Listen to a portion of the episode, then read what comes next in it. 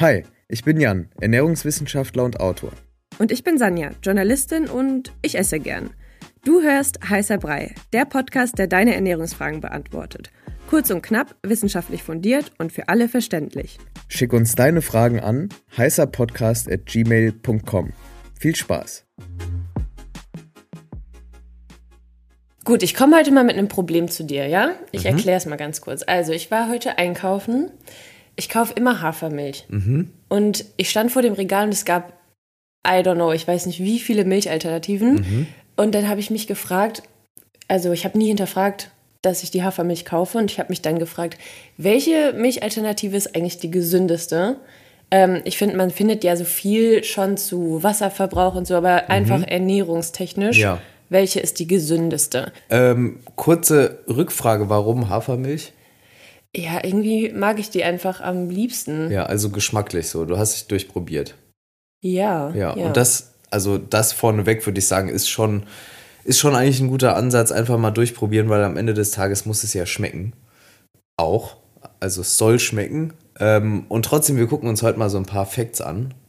Also, warum gibt es das überhaupt? Ich habe mir noch mal ein bisschen überlegt, dass wir zum Einstieg vielleicht kurz, kurz erzählen, wo kommt das überhaupt her? Weil dieses Regal war ja noch nicht immer so riesengroß von Pflanzenmilch. Ich mhm. weiß noch, vor so zehn Jahren oder so gab es halt überall Sojamilch auf jeden Fall, aber dann wurde es schon dünn. In so Bioläden gab es halt schon immer so Reismilch und andere Sachen. Aber jetzt ist es ja so, dass es in wirklich jedem Supermarkt und Discounter auch mindestens mal zwei, drei unterschiedliche Milchalternativen gibt. Meistens gibt es ja irgendwie so Mandel, Hafer und Sojamilch, ja, würde ich sagen. So. Genau. Und daneben gibt es ja irgendwie dann Haarmilch und dann die Vollfett und also Haarmilch, Vollfett und äh, Fett reduziert. Und dann gibt es ja noch oft auch einfach, ähm, je nach Supermarkt, Frischmilch. Also es gibt schon echt sau viel, deshalb kann ich verstehen, dass man ein bisschen verwirrt ist, beziehungsweise sich fragt, warum das Ganze und auch, was ist so die beste. Also warum? Klar gibt es irgendwie zwei Gründe. Das eine ist so gesundheitlich bedingt. Es gibt halt einfach viele Leute, die haben eine Allergie oder Unverträglichkeit, das kann dann Laktose oder Milcheiweiß sein zum Beispiel, oder die haben einfach Sorgen vor den Antibiotika in Milch, also dann haben die halt einfach keinen Bock auf Milch. ähm, und dann gibt es natürlich noch ethisch-moralische Gründe, also Milch ist ja prinzipiell erstmal Kalbnahrung. Da ist alles drin, was so ein Kalb braucht, ähnlich wie Muttermilch, perfekt abgestimmt auf den Bedarf. Da ist schön Fett drin, Protein, da sind Vitamine drin, da ist Kalzium drin, da sind einfach ganz viele Vitamine und Mineralstoffe drin, ist super gut. Ja, und es gibt Leute, die sich zum Beispiel vegan ernähren und sagen, so, ich will das halt nicht trinken. So, das wären die zwei Basic-Gründe. Und wir beide zählen uns zum zweiten. Genau, ja. genau. Und ich habe auch nicht so Bock auf die Antibiotika und, ähm, und muss auch sagen, ich brauch's auch nicht. Also mir hat auch, ähm, vielleicht kurz zum Background, mir hat auch Milch noch nie geschmeckt. Also die reine Milch trinken mochte ich nie.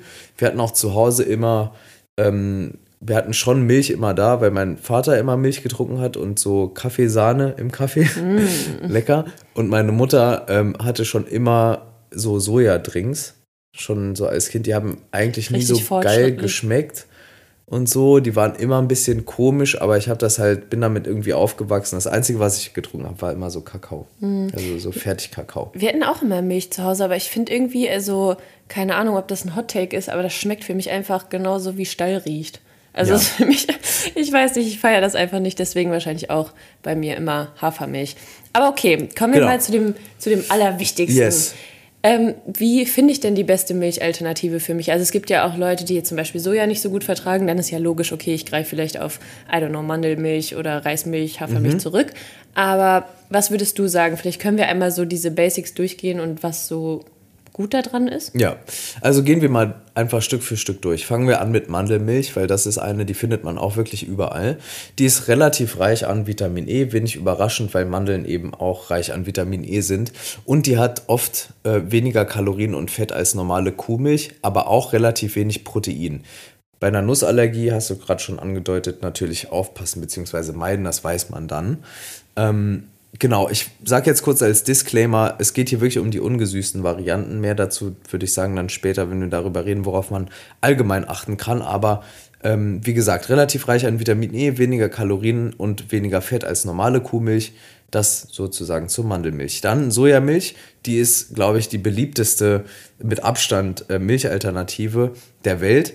Ähm, ist relativ reich an Protein von Natur aus. Die Sojabohne, super eiweißreiches Lebensmittel, by the way, auch eine relativ gute, ähm, früher hätte man gesagt, äh, biologische Wertigkeit. Dann gibt es andere Scores. Also jedenfalls ist das Eiweiß in der Sojabohne und dann auch in der Sojamilch relativ hochwertig, also gut zu verwerten für den Körper. Die Sojamilch ist auch sehr vielseitig und lässt sich gut aufschäumen. Dazu vielleicht auch später mehr, aber trotzdem auch wie hier, wie vorher bei der Mandelmilch, bei einer Sojaallergie natürlich vermeiden. Reismilch, mein least favorite auf der Liste. Ich mag Reismilch irgendwie überhaupt nicht. Trinke es halt nur, wenn ja, sonst nichts anderes da ist. Ist allerdings für Menschen, die Nuss Soja und oder Laktose-Problematiken haben oder halt eine Milcheiweißallergie eine gute Alternative. Ähm, ich mag es nicht, die ist von Natur aus so süß, die hat oft eine komische Konsistenz, lässt sich, lässt sich auch nicht aufschäumen, hat sehr wenig äh, Protein und Fett. Ja, dafür halt viele Kohlenhydrate, also ist wack. deshalb süß. Ja, es gibt auch viele Leute, die mögen Reismilch. Ich bin halt einfach überhaupt kein Fan davon. Ich weiß nicht, hast du schon mal Reismilch probiert? Ja, aber ich, also Hafermilch einfach Einfach beste, beste, beste, Milch. Genau. Dann Hafermilch. Ähm, tendenziell ist die von Natur aus reich an Proteinen oder reicher an Proteinen als viele andere, zum Beispiel Reismilch und aber auch an Kohlenhydraten. Die ist halt auch eine gute Option, wenn man Nüsse nicht verträgt, Soja nicht verträgt, Laktose oder Milcheiweiß nicht verträgt. Dann ist eben Hafermilch auch eine gute Option.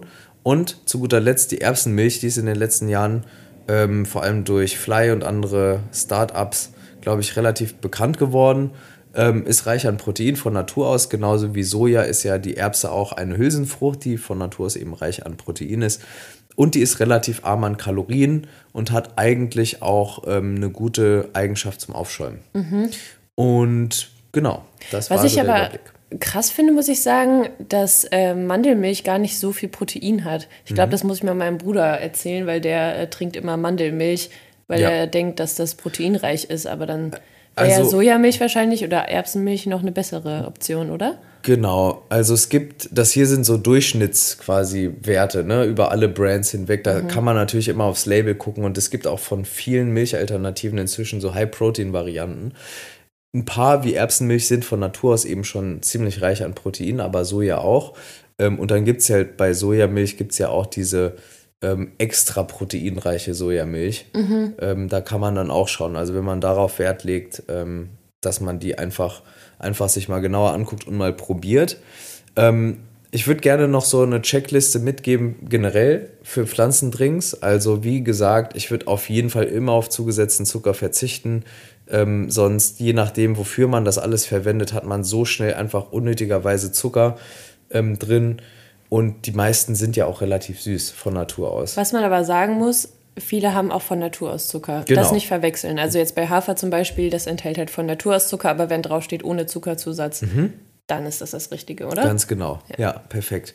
Ähm, guter Zusatz, weil die sind auch wirklich teilweise von Natur aus, gerade so Reismilch, so süß, dass man denkt, da ist Zucker noch zugesetzt, aber das ist einfach so, weil Reis halt relativ kohlenhydratreich ist und dann eben auch relativ süß. Ähm, dann würde ich immer sagen, aufs Label gucken.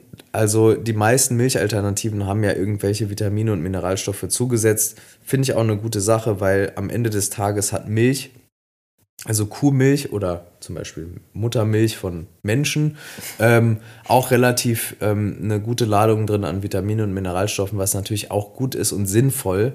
Und Milch ist generell auch, wenn man sich die DGE-Empfehlungen anguckt und keine Ahnung, andere Organisationen, ist das immer auch eine, eine der Top-Quellen zum Beispiel für Kalzium. Also wenn man dann auf eine ähm, vegane Option umsteigt, dann trotzdem schauen, dass man auch genug Kalzium über so ähm, äh, hier zugesetzte ähm, oder ergänzte Kalziumzufuhr in Milch achtet. So. Ähm, genau, dann würde ich immer sagen, auch auf Protein achten. Also ich finde deshalb auch Reismilch unspannend, weil es da so wenig Protein drin ist. Ähm, und Milch von Natur aus relativ proteinreich. Deshalb, ich würde da immer drauf achten. Und dann halt je nach Verwendung. Also es gibt ja, ähm, wenn man backen will oder so, dann eignen sich zum Beispiel Soja voll gut oder Hafer. Ähm, bei Erbse weiß ich nicht, der hat ja auch einen relativ starken Eingeschmack, mhm. finde ich zumindest.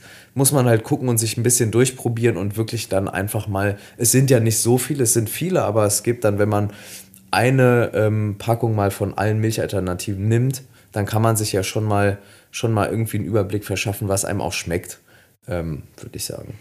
Was würdest du sagen, welche Milch lässt sich am besten aufschäumen? Genau, so, so Lebensmittelchemie und so spielt da eine Rolle. Aber jedenfalls gibt es ja oft diese Barista-Versionen, die sind ein bisschen teurer meistens.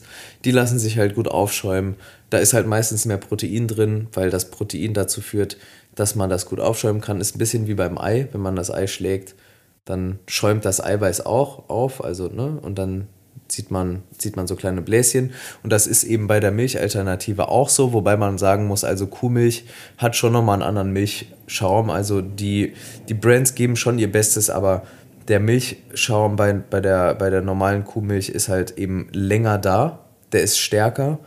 Ähm, und der hat auch, finde ich, ein anderes Mundgefühl. Also Trotzdem, wie gesagt, einfach auf Proteingehalt achten und auch auf den Fettgehalt. Der hat da nochmal ein bisschen Einfluss auf die Konsistenz und wie das ganze Mundgefühl ist des Schaums. Ähm, und genau, solange man darauf achtet, sollte eigentlich kein Problem sein. Also vor allem Soja oder Hafer sind da eigentlich eine gute Option. Und Alpro It's Not Milk, heißt die so? Genau, ich glaube schon, ja. ja. Die, ist die, ist einfach die beste ja. dafür. Also ja, die schmeckt, also das ist echt krass. Ja. Also falls ihr es noch nicht probiert habt, ich würde es mal probieren. Ja. Das ist richtig geil. Ja. Und was würdest du jetzt sagen, zusammenfassend? Was ist so. Ah, by the way, natürlich keine Werbung. Ne? Also, also quasi ja, aber unbedingt. Privates also, Favorite. Pri privates Favorite sozusagen. Genau. Genau. Ähm, genau, was würdest du denn sagen, so zusammengefasst, was mhm. ist denn jetzt die in Anführungszeichen gesündeste? Die gesündeste oder die beste, ich würde sagen, teilen sich irgendwie Hafer und Erbsenmilch für mich Einfach weil Soja ist zwar auch ganz gut, aber da ist für mich noch ein bisschen mit der, also ich vertrage Soja einfach nicht so gut. Ähm, und deshalb würde ich sagen, aus rein gesundheitlicher Sicht Erbsen oder Hafermilch. Okay, dann haben wir es. Genau. Guti, wenn ihr eine Frage habt, gerne an heißerpodcast.gmail.com und dann hören wir uns nächste Woche. Tschüssi. Ciao.